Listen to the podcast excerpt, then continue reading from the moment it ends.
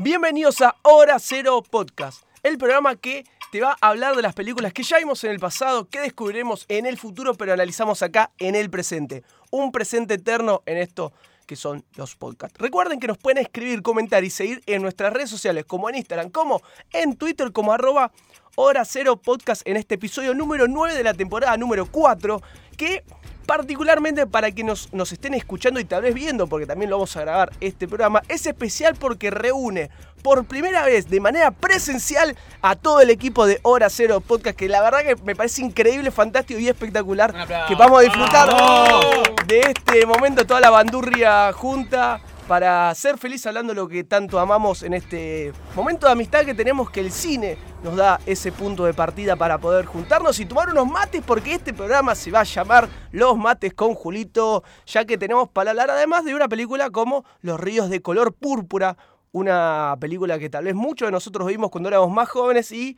tal vez tengamos un recuerdo mejor de lo que fue esta película. Pero mejor lo empezamos a analizar y hablar porque quiero presentar a quien siempre digo que está en el otro lado del continente, a 3 millones de kilómetros de distancia, pero hoy está junto a nosotros, codo a codo, el señor Hermes Masali.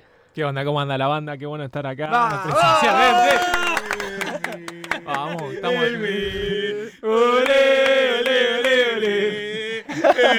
Pero, eh, perdón, perdón, quiero explicar algo que en el último programa, a diferencia de este, ocurrieron muchas cosas. Y una de esas es que, por ejemplo, se puede contar más Sí, o no sí, sí, contá, un contá. terremoto en vivo. ¿Cómo no ¿Qué carajo pasó con eso? No sé cómo no lo grabamos, pero un terremoto. Fue mi primer terremoto. O sea, me, me bautizaron con una escala de Richard Se te movió el .3. piso, boludo. Se movió el piso, se movió el techo. Yo me cagué todo. Le dije a Navi, Navi, hay un terremoto. Salí cagando. Pero pará, No, antes, guacho. antes cerraste la conversación, ¿no? Sí, ese tuve el detalle de cerrar la compu, y, pero agarré mi pasaporte y me, me salí a la calle, boludo. Eh, no, no hay que hacer eso. Tenés que ponerte abajo de una mesa, cosas así. Abajo de un marco de, de puerto. También. Eh, pero nada, alto giro, boludo. Así que estoy aprendiendo en esa. Bueno, Bueno, bueno, pero- qué lindo estar acá igual. Qué bien, qué bien. Massa, la verdad que es un placer contar con vos en este caso de manera presencial en este episodio número 9 de la cuarta temporada de Hora Cero, que también alguien se metió a los gritos, aplaudiendo, saltando, gritando, que también es fundamental en este podcast, que es el señor padre Julito Silva también. Otro, Gracias, muchachos. otro terremoto tuvo Julito ahí.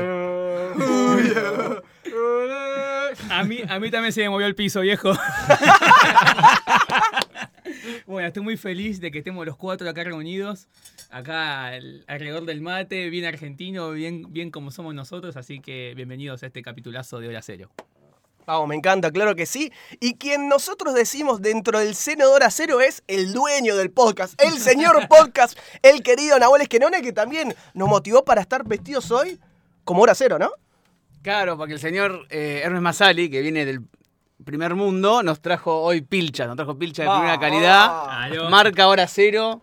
De su- obviamente de su diseño personal, ¿no? Porque es una Que boludez. es una marca, ¿no? Hora Cero. Ahora es una marca. Ahora es una Ahora marca. es una marca. Se Estamos hablando con Under Armour. con- Ya la Y- registramos, eh, ojo, eh, no nos roben. No no nos roben. eh. Así que bueno, vamos a aprovechar este programa para hacerlo un poco más distendido, no tanto meternos en la peli, sino por ahí en.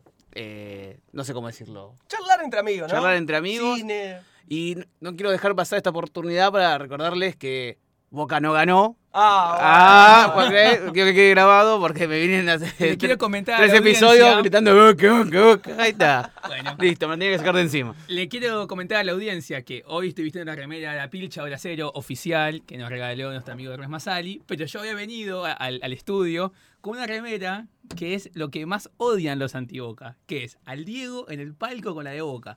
El más grande fútbol argentino es Bostero. Tomá, Nahuel.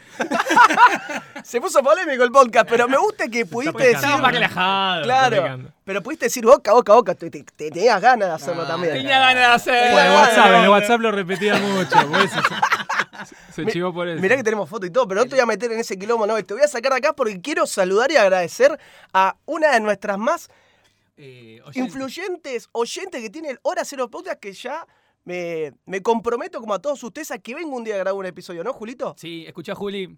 Ahí está. La señorita Juli que siempre está Vamos, del otro Juli. lado, diciendo, comentando, bardeando con las cosas cuando las cosas no salen bien, como claramente tiene que suceder así, pero bueno, nada, Y agradecerle que esté del otro lado siempre, ¿no? Gracias y a como Juli. queremos que sea. Subió el estándar del audio, me parece. Es verdad. Juli, Juli. Bueno, seguimos ya en este episodio que va a ser un poco más informal, pero sí nos compete hablar de la película que eligió el señor Nahuel Esquenone, que creo, por lo menos en mi parte personal, tenía otro recuerdo, o tal vez recordaba más la segunda que la primera. Porque hay situaciones que, che, esto no pasó, ¿no? No, yo en particular me acuerdo más la primera que la segunda. Bueno, ahora es medio raro decirlo porque acabamos de ver la primera. Pero el tema es, yo creo que podemos hablar ya directamente con spoilers si quieren, no, no hagamos la parte. Sí, sí. Es una película del 2000, thriller eh, psicológico francés. Francesa. Bien.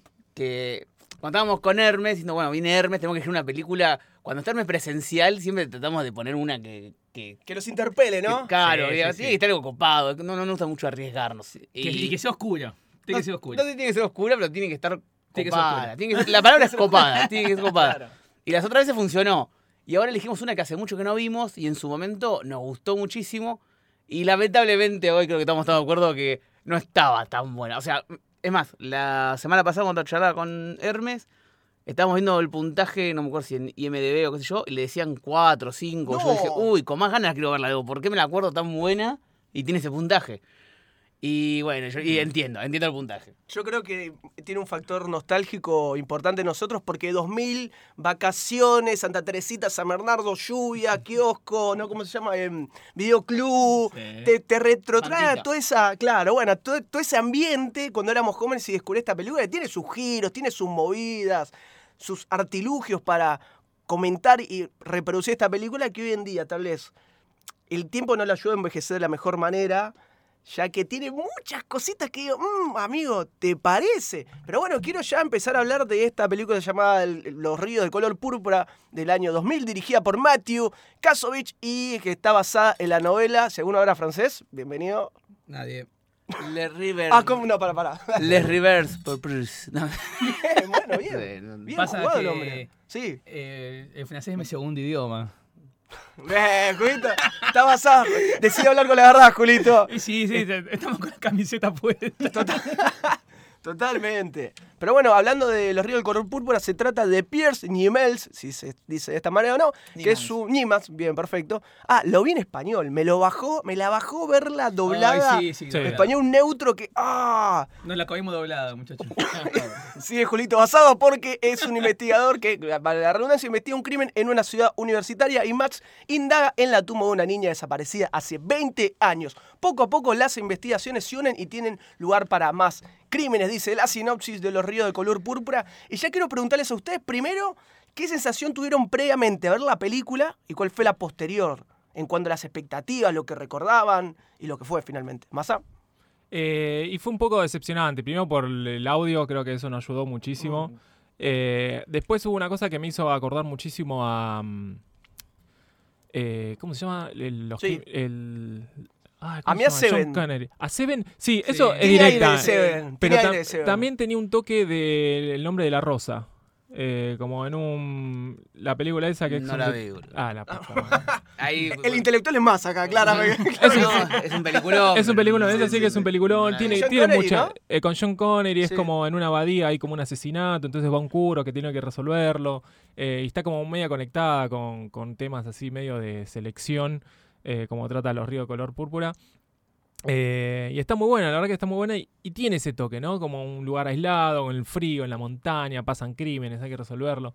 Entonces la, la conexión ahí es directa y cuando la vi me, me gustó pues, también por ese lado la película. Pero después este, acá eh, envejeció, lamentablemente la película envejeció o envejecimos nosotros, es- esa es la otra lectura. Sí. Eh, y esa fue la sensación, fue como un poco decepcionante. A ver, no creo que sea una película malísima, me parece que hay peores. No, para mí es buena. Lo que pasa es que no pasa de ahí. Es un ok. Sí. ¿No? Es como, eh, eh, está ok, pero tal vez uno, cuando es más chico, lo sorprende más, hay cosas que no conoce, que no entiende, y tiene otro tipo de percepción con este caso. Además que uno ya va viendo otras cosas, se entiende de, de otra manera cómo mirar cine, y por ahí fue lo que nos pasó ahora con 20 años más. ¿Fue? ¿Y 23? 20. Uh, no. No, pone, El año- ver, la, la película el del 2000, 2000, pero, 2000, pero la, claro. toda la vimos Claro. en VHS o en DVD. Sí, el 2002, no la vimos en el 2003, cine. por ahí. Claro, ni en pedo la vimos cuando nosotros no. Y no, bueno, pero un poco Yo sí, después. ¿eh? Sí, claro. ¿Por qué no claro, ¿por qué no dice quién toma mate? ¿Por qué, por qué hablas de por mí? Claro. Bueno, y entonces para hablar de esto que es los ríos de color púrpura, no sé, Nahuel, Julito, primeras, primeras impresiones a la hora de, de toparse con este. Con esta película le teníamos un cariño especial, ¿no? A ver, bienvenido. Bueno, yo no la había visto. La, la vi por primera vez. ¿No la habías visto? No. Ah, Entonces todo lo que dije antes fue una boludez. O sea, yo, yo no la había visto. Eh, a mí me pareció que estuvo bien. eh, fue una cosa que Sí. de, de- de primer momento dije, uh, qué bueno, ¿no? Está el, el que había hecho de Hein, ¿no? Vincent Castle. Y Jean Reno. Y Jean Reno, bueno, El León. mismo y demás. director, el director de Heine es el mismo director. mismo Claro, director de Hein. exactamente. La Dije, bueno, alta. sí, obvio. Bien. Eh, me sorprendió el giro de la película, claramente, porque la vi por primera vez y dije, che, qué bueno que estuvo esto. Siempre que hay eugenesia y nazis, a mí me atrapa. o sea, es así, digamos. ¿Lo Eh, decís por esos rubios ojos verdes? Lo digo. No. ¡Ah, no! Porque, porque somos de la raza fuerte. Ah, claro, somos mejor. Me ensució. Sí, porque, porque Alita no es morocho de ojo negro. muchachos, les, quiero, les quiero contar a la audiencia. Y, Hijo de puta. y estuvo. Sí. Eso siempre me atrapa, siempre. Eh, me, me gustó la onda de que estén todos recluidos en una montaña, que sea como un circuito cerrado, donde viene alguien de afuera, ¿sí? A romper un poco con la estructura que venía siguiendo ahí, que había múltiples avisos, eh, hasta ya asesinatos, y todo diciendo como que acá no, no ha pasado nada. Esa cuestión que tienen los sistemas más bien que, que simulan ser cerrados, digamos, como una institución muy cerrada, cuando en realidad es, un- es una falacia, es ficticio, porque ningún sistema humano es cerrado en sí mismo. Siempre es semiabierto o abierto. Entonces, cuando el, el investigador viene Sí. a, a demostrar eso, a decir, che, miren que acá está pasando algo, y a mostrárselos a ellos y arranca el conflicto, a mí eso me gustó mucho. O sea, el sistema lo, lo repele completamente, ¿no? Lo, lo repele y, Sí. y después él insiste, insiste hasta, bueno, él se alía, lo que hace es aliarse con uno dentro del sistema. Claro. Que es con la protagonista que se llama Alita, está Nadia Fares, eh, Judith eh, digamos. Cuando se une con ella, él ingresa al sistema y ahí puede mover un poco los hilos. Lo mismo hace también por otro lado Vincent Castle, desde otro lugar y se encuentran, digamos. Esa vuelta dinámica dentro de lo mismo me, me, gustó. Sí, Nahui, también eh, estamos hablando, como decía Julito, de dos actores en esa época de los 2000. Eran los actores de Francia, uno más joven, como es el amigo Vincent Castle, que ya lo habíamos visto en The Hain, que la rompe, súper fachero. Que las escenas a mí de Kung Fu y esas peleas y demás en el garage, como que. que- Totalmente que gratuito. Eh, eh, tenían. eh, mira, que hay que hacerlo ganchero para los yankees. Y déjamelo a mí. Y sumaron una pelea contra, Sí. los, contra los skinhead totalmente gratis. Porque sí. Yo Porque creo sí. que ahí, Ojo, yo la, la banco la pelea, ¿eh? ahí estuvo buenísima la pelea y creo que fue como un, como un reflujo de Matrix, básicamente. Porque en esa época, en el 99, había salido Matrix y estaban las artes marciales, había comenzado a ver cómo incluirse de vuelta nuevamente de esta forma media de, ¿cómo se llaman estas secuencias de pelea? Como tan preparadas. Porque La la, verdad que la coreografía, secuencia, sí. coreografía, ahí está. La coreografía empezó en re piola, la, la coreografía de Vincent Castle, se la rebancó el chabón. Sí. Y dijeron, para mí alguien dijo, che, Hay que meter esto. hay que meter esto. No sé cómo, pero metamos esto. Bueno, ¿y qué hacemos? Y metemos neonazi, ¿viste? Como metemos skinhead y ya está, que se cae en la piña. Porque garpaba, ¿no? En el Porque momento. garpaba, sí, claro, sí, había que meter eso, como sea.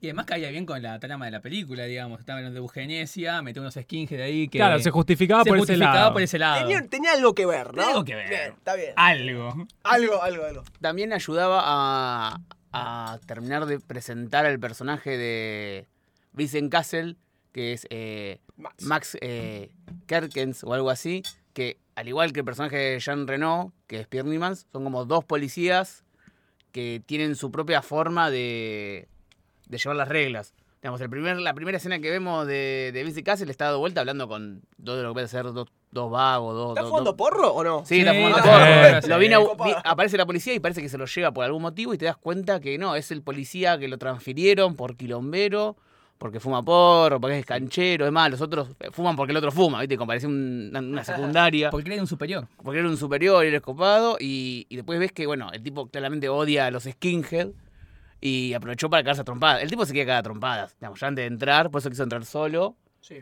Y si bien la, la escena es totalmente gratuita, la película ayuda a crear personajes. Tiene, tiene esto la peli, hay cosas que yo veo que toda la parte de la trama, es decir, cómo se van desencadenando los asesinatos, las pistas, cómo lo sigue, está bien, pero después eh, tiene estos condimentos de más o de cosas que le faltan que se nota que es una adaptación y que no está muy bien adaptado. Porque, qué sé yo, tenemos también la historia de por qué el otro le da miedo a los perros, que nunca se desarrolla. Nunca se Que Eh, no tiene ningún sentido toda no esa, tiene toda esa ningún escena, ¿no? Todos entendemos que el chabón se entiende que viene de una serie de libros o algo así, porque todos dicen, oh, es Pierre, Mm. Pierre eh, Newman, qué sé yo, como si el tipo fuera un grosso, ¿viste? Como se, ah, es Harry Potter, el niño elegido, como que tiene un, todo un background que no lo vemos. Eh, y, tiene y bueno, después el final, que está bueno, pero es medio telenovelesco, ¿no? Esto de que. Y en realidad eran gemelas. Es, es como.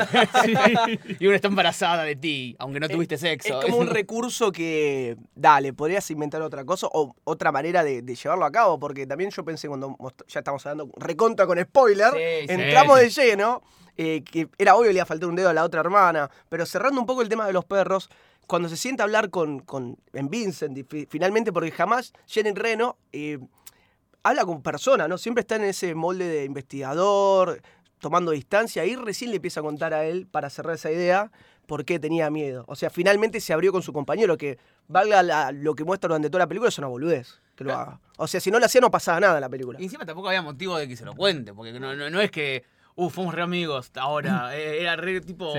alma mortal que terminan y se, parecía que se abrazaban. Eh, Eso que te digo, son esas cosas. A mí me gratuitas. causó, me causó gracia lo de los perros, ¿no?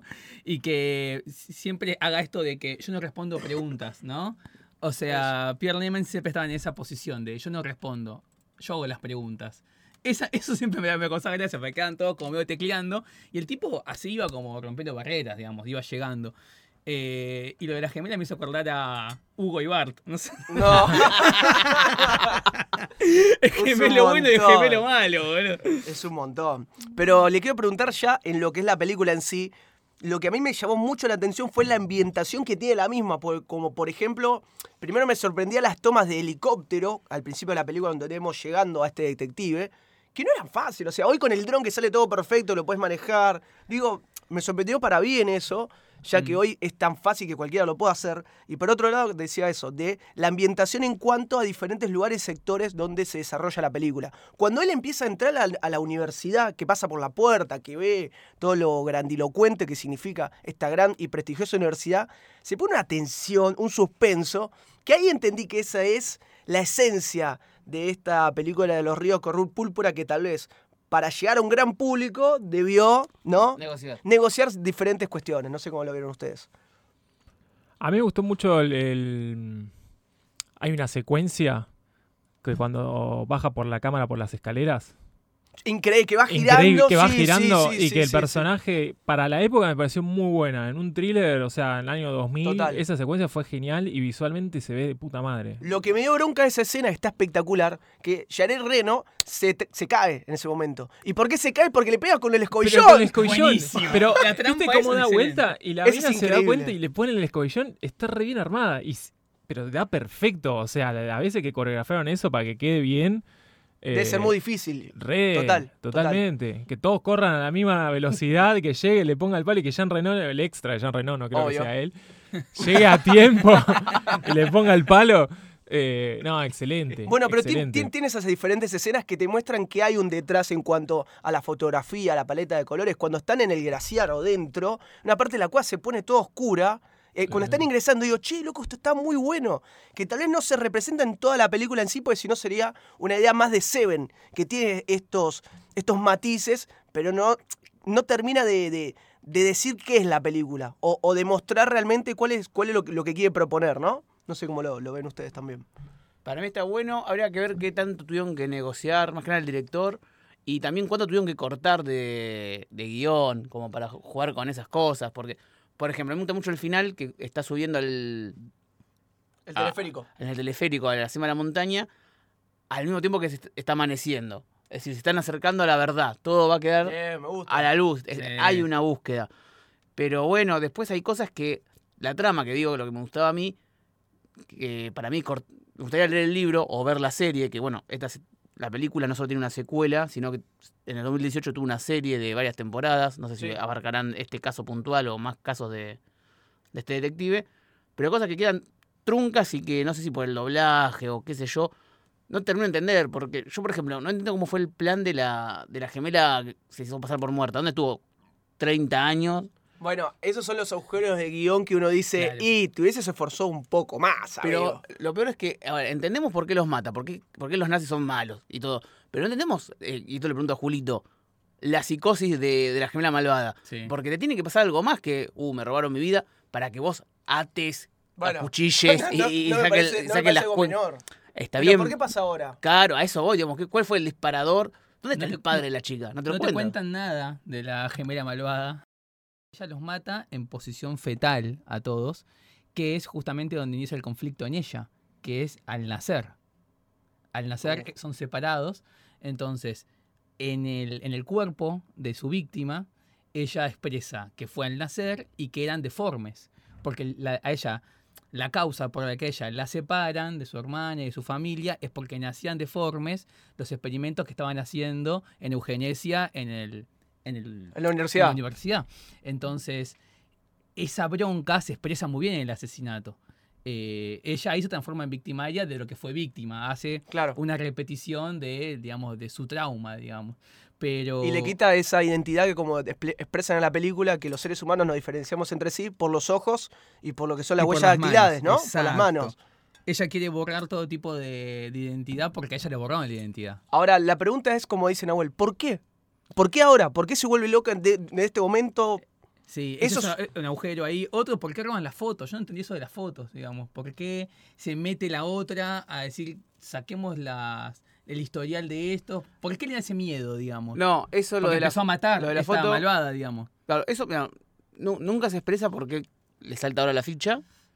Todos los asesinatos, y que está muy bien explicado el tema de la genética, la identidad, eso es muy de Seven, ¿no? Que los asesinatos tengan un sentido específico, cómo, cómo mueren, no solo que eso estén me, eso me muere. encantó. Eso me encantó. Eh, sí. No, en la trama lo que te dicen que en realidad el que roba la foto y se mete a pintar la esvástica es el segundo muerto, el, Sí. el- el Para glaciar echarle la culpa. para tapar el asesinato de hace 20 años, o el intento de asesinato, no sé.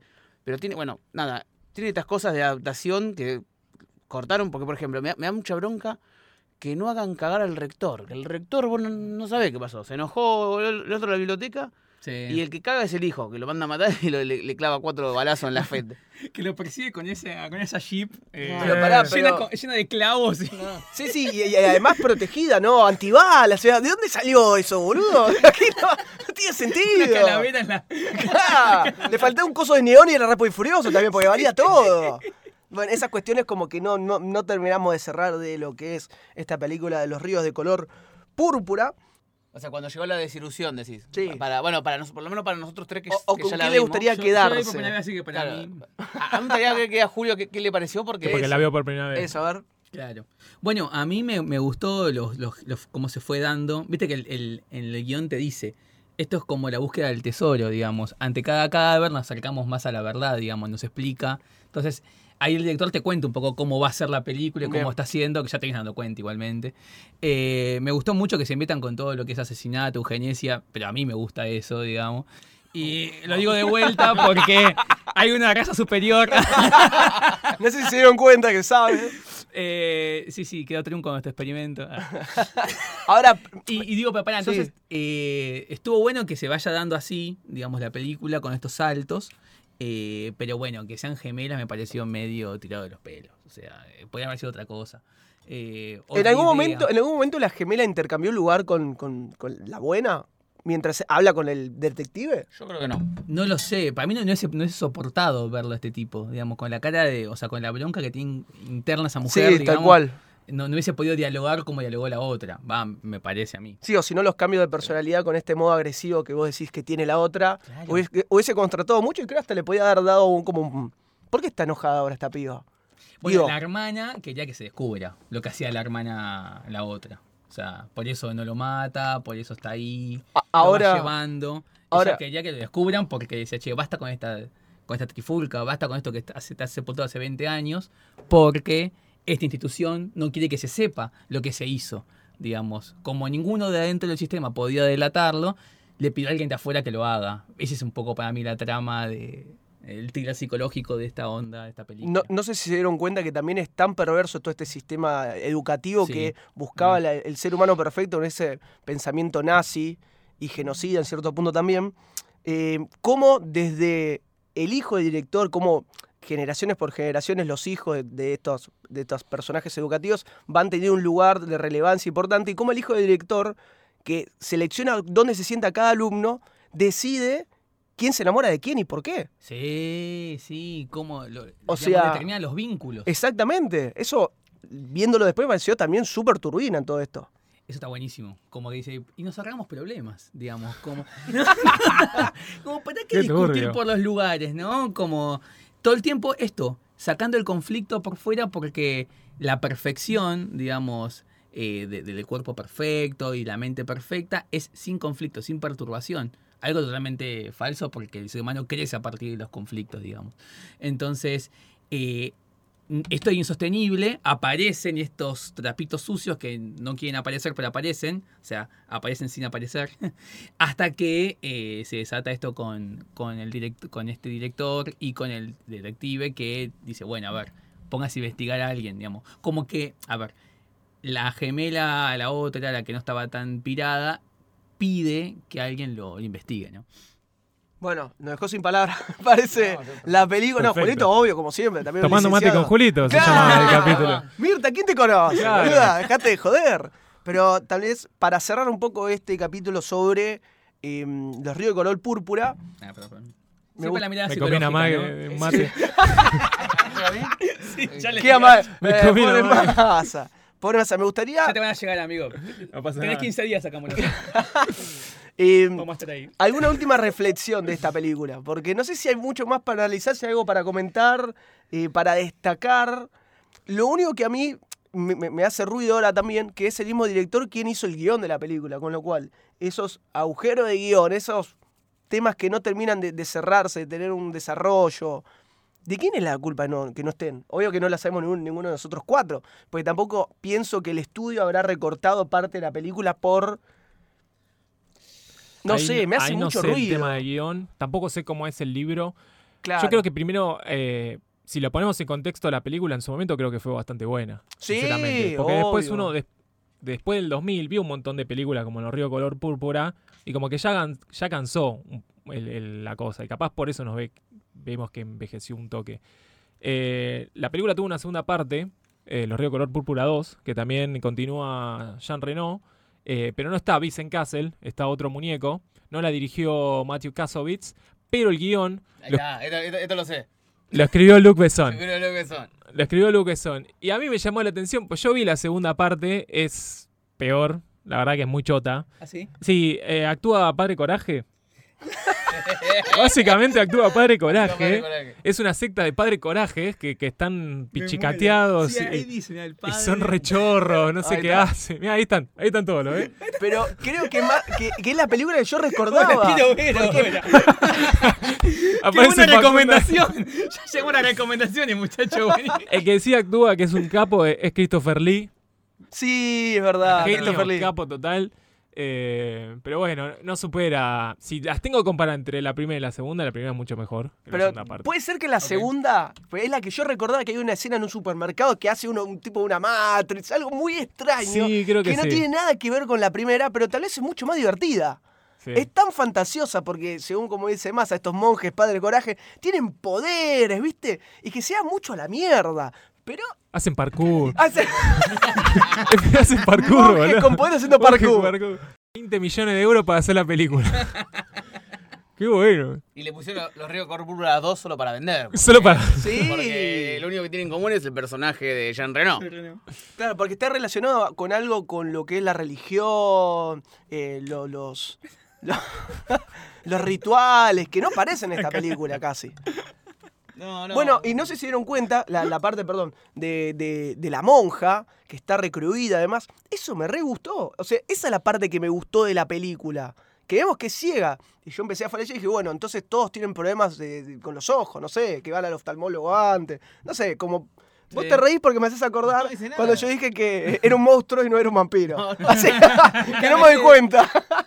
Ju- justamente me parece que está bien. eh, habla de eso la película. Eh, relaciona, bueno, dan el ejemplo de que una de las grandes eh, enfermedades o deformaciones por la en- eh, Endogamia. endogamia, muchas gracias, licenciado. De nada. Eh, es problemas con los ojos, como el, el pibito ciego, la monja, porque de- imaginamos que la monja es una generación de profesor entre profesores. Y de ahí viene el tema de que tienen que secuestrar eh, niños montañeses fuera de, de su círculo de élite para fortalecer lo- la genética. Ahora, entendiendo un poco esto, veo cómo que le preguntan los detectives a, esta- a estas hermanas gemelas, che, ¿y cómo fue? No, mi mamá puso una piedra y ya estaba muerta, me saqué el dedo y ¿cómo, cómo hizo todo eso, boludo? Porque había ¿Cómo vida que- muerta por todos lados, ¿no? Claro, no, bueno. Claro. Eh, Le tiró el fiambre justo antes que pase el, el mionca, ¿viste? No, no, perdón, horrible lo que acabo de decir. Pero es donde uno dice de la película que pierde ese lazo entre espectador y película, ese, ese entendimiento cuando a- ocurre algo tan inverosímil que ya decís, Sí, Dale, por- sí, porque dale, no te lo, boludo. No te lo muestran imágenes. O sea, no te, te lo cuentan en un relato en palabras que te parece como. es muy endeble ese relato, ¿no? Es, es- es un chamullo, o sea, es como te lo están contando en la parada de colectivo, ¿viste? Y pasó esto, Claro, ¿viste? y pasó todo bueno, bueno. Eh, 2.80, ¿se acuerdan de 2.80? Unos 60. Era, era los 2000 de verdad, era los 2000 de verdad. Están en los 2000. Sí, era 2000 de verdad. Bueno, últimas palabras, si le parece más, a ver una reflexión, alguna recomendación con respecto a los ríos de color púrpura. Eh, qué sé yo, la verdad que enveje- envejeció la peli, no te lo voy a mentir. Pero aún todavía tengo como el, el cariño de haberla visto por primera vez y que me haya gustado. Entonces, tener que admitir de que no me gustó ahora es como traicionar al, al Hermes que la vio por primera vez, porque la verdad que la re disfruté cuando vi Sos un Entonces, romántico, amigo. Este, así es que- verdad eso, o sea. Sí, es como si a la primera vez te gustó, bueno, éramos más chicos, estaba pensado capaz para ese tipo de... Bueno, yo siento algo parecido. O sea, cuando todos dijeron que leían por segunda vez y están con esta, uh, envejeció y demás, para mí estuvo bien. O sea, Bueno, ahí está. Claro. Tampoco tenemos que ser tan mal. claro. A mí, bueno, y a mí me gustó toda la trama, que ya mi análisis sistémico de la cuestión eh, organizacional, eso me atrapó bastante. Digo, che, qué bueno. Tiene que venir alguien de afuera para que rompa lo de adentro, ¿no? Eh, para que devele la verdad. Solamente alguien de afuera podría hacerlo porque están todos entongados. Así que eso estuvo, estuvo bien. No, ah, coincido con todo lo que dicen los chicos, eh, todos somos menos lo mismo. Creo que en su momento, por la- también por la juventud nuestra y todo, como que nos recopó la película. Y no, no, ahí no, alcanzó para ser un clásico de todos los tiempos, pero bueno, hoy por hoy sería una película normal de Netflix, digamos. Un montón de gente que dice, no, ¿te viste esta sí. que Sí, se acaba de estrenar sí. Netflix? Que es una de medio presupuesto de algún Sí, país, sí. que la, Sí. la, la, la gente la ve porque está en Netflix, porque no, no, no es que alguien iría al cine o la alquilaría, poner en como en su momento. Entonces está, está a un buen nivel la peli, por ahí no es de Sí. lo- no es con el entusiasmo que la empezamos a ver por segunda vez. Eso es lo que pasa. ¿no? Claro, Es como claro, que es eso, es eso. nosotros ya estábamos, le, le estábamos sumando dos puntos de más y dijimos, uh, bueno. Pregunto algo. eh, ¿e- ¿Es que había entonces una fascinación adolescente ahí? O, Y seguro. ¿no? En, en ustedes Sí. que sí. han encargado nuevamente para el podcast. Sí. Y Ah, sí, y sí. Ahí va. ahí Igual, va por ahí. igual una película tiene como un, un presupuesto porque recuerden que ya el reno escala, se mete en el glaciar, sube la montaña. Digo, tiene un gran grado de. Un, un Hay un gran par de helicópteros. Un par de helicópteros, toma de helicóptero, boludo. O sea, digo, ti- tiene un soporte y un presupuesto atrás importante para hacer algo diferente. Tal vez, no sé si tanto del estilo del cine francés, pero más para el lado hollywoodense, para atrapar Sí. a ese público, ¿no? De acción, de los 2000, de Matrix, con la coreografía de pelea y toda esa cuestión que tal vez no representa esos giros falopa argumentales donde la hermana aparece, la hará, ah, somos dos, ¿viste? Como, no, no, es, es muy chistoso esa Que parte. encima están vestidas igual, ¿viste? Como Sí. que las dos tienen gorrito, color. No, una tiene vincha. Ah, una tiene vincha. La mala tiene la vincha. O sea, pero claro, un detallecito cambiado, pero son iguales, digamos. Pero bueno, esto fue Los Ríos de Color Púrpura, la película que elegimos para el capítulo número 9 de la cuarta temporada de Hora Cero Podcast, que ya lleva cuatro temporadas, está equipo completo por primera vez. Impresionante, un hecho inédito, histórico, ponele, pero que nosotros disfrutamos y ojalá ya tenemos que diagramar y elegir la próxima película para aprovechar a- al señor Hermes Masali y, y explotarlo lo máximo posible. Tiene que venir a grabar vamos, dale, todos dale. los días. Dale, dale, dale. ¿Hay algún tipo de ya... Se queda dormido en, No, en no, el, en el el estudio. Me traje el colchoncito. Le contamos a ese que está con su colchoncito. Estoy Tiene parando acá. una- Tiene una pava con mate. Estoy parando acá, dice.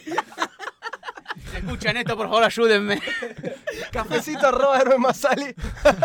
bueno, escuchen, ¿hay, algún, ¿hay alguna No, elección? no prometamos, no prometamos. Todo lo que prometemos en el podcast nunca, se- nunca lo Nunca se cumple. Nunca se cumple. Sí, Siempre es, medio piedra, decís. Todo- Sí, sí. Somos muy sí. tibios para dar promesas. No, vos buscá, buscá los capítulos tipo especiales, onda el, el piloto cero, alguno que hablamos en general, dice, che, tenemos que hablar de esto. Nunca las, nunca las tocamos. Bueno, bueno, pero- nunca. Vivimos muy al día. Ay, al límite. Al límite. del peligro. Ahora, ¿quién le toca elegir ahora? Eh, ¿Me toca a mí? Creo que me toca a mí, muchachos. Eh, la anterior la eligió el señor Hermes, Hermes. que me, me hizo pasar para el ojete viendo la película. Terrified, Ah, ¿no? Terrify. La, ante- la anterior a esa la, la eligió el señor Alan, que la eligió y no vino a grabar. Eligió y no vino.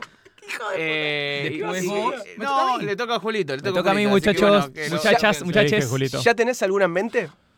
No, nada, nada. tranca, cero, tranca. cero. A tomar unos mates Pero sábado. Julito, no te quiero meter presión, pero recordá, estamos los cuatro. Sí, Tiene que ser Tiene importante. que- eh, tiene que Oh, ser Tiene una carga emotiva heavy. Sí. eh. Bueno, a mí me mete oscuro entonces. Yo ya lo dije, boludo.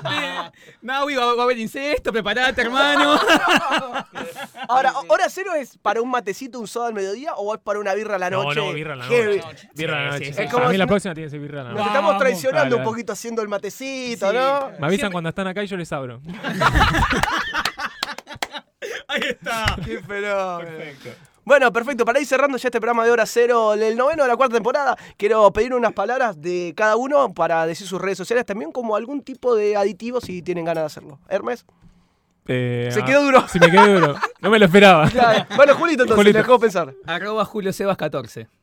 Bueno, perfecto. El, nuevo padre. el ¿no? nuevo padre, bienvenido, Nahuel. Twitter. Eh, no, yo estoy todos los días, ¿no? No, para ningún lado. Ah. ya di todo. Pero decilo, boludo, sí, para eso Eh, está. arroba Nahuel-MS. ¿Terminaste contento después de este episodio? Sí. ¿De esta peli? ¿Sí? El episodio sí, ¿Y la peli? casi sí. Bueno, ¿Qué está bien, sí? me- sirve, me sirve Sí, para ¿no? cerrar. Ahora sí, Hermes Masale. Eh, arroba H Masali, pero también el fuerte está en Hora Cero Podcast en Instagram. Vamos, y Vamos. hablando de Hora Cero Podcast, para quien esté escuchando este episodio programa en el momento que sea, ya que lo estamos haciendo un 11 del 11 de 2023, atención al dato, si tenés numerología, algo de eso, fíjate a ver si te sirve para algo.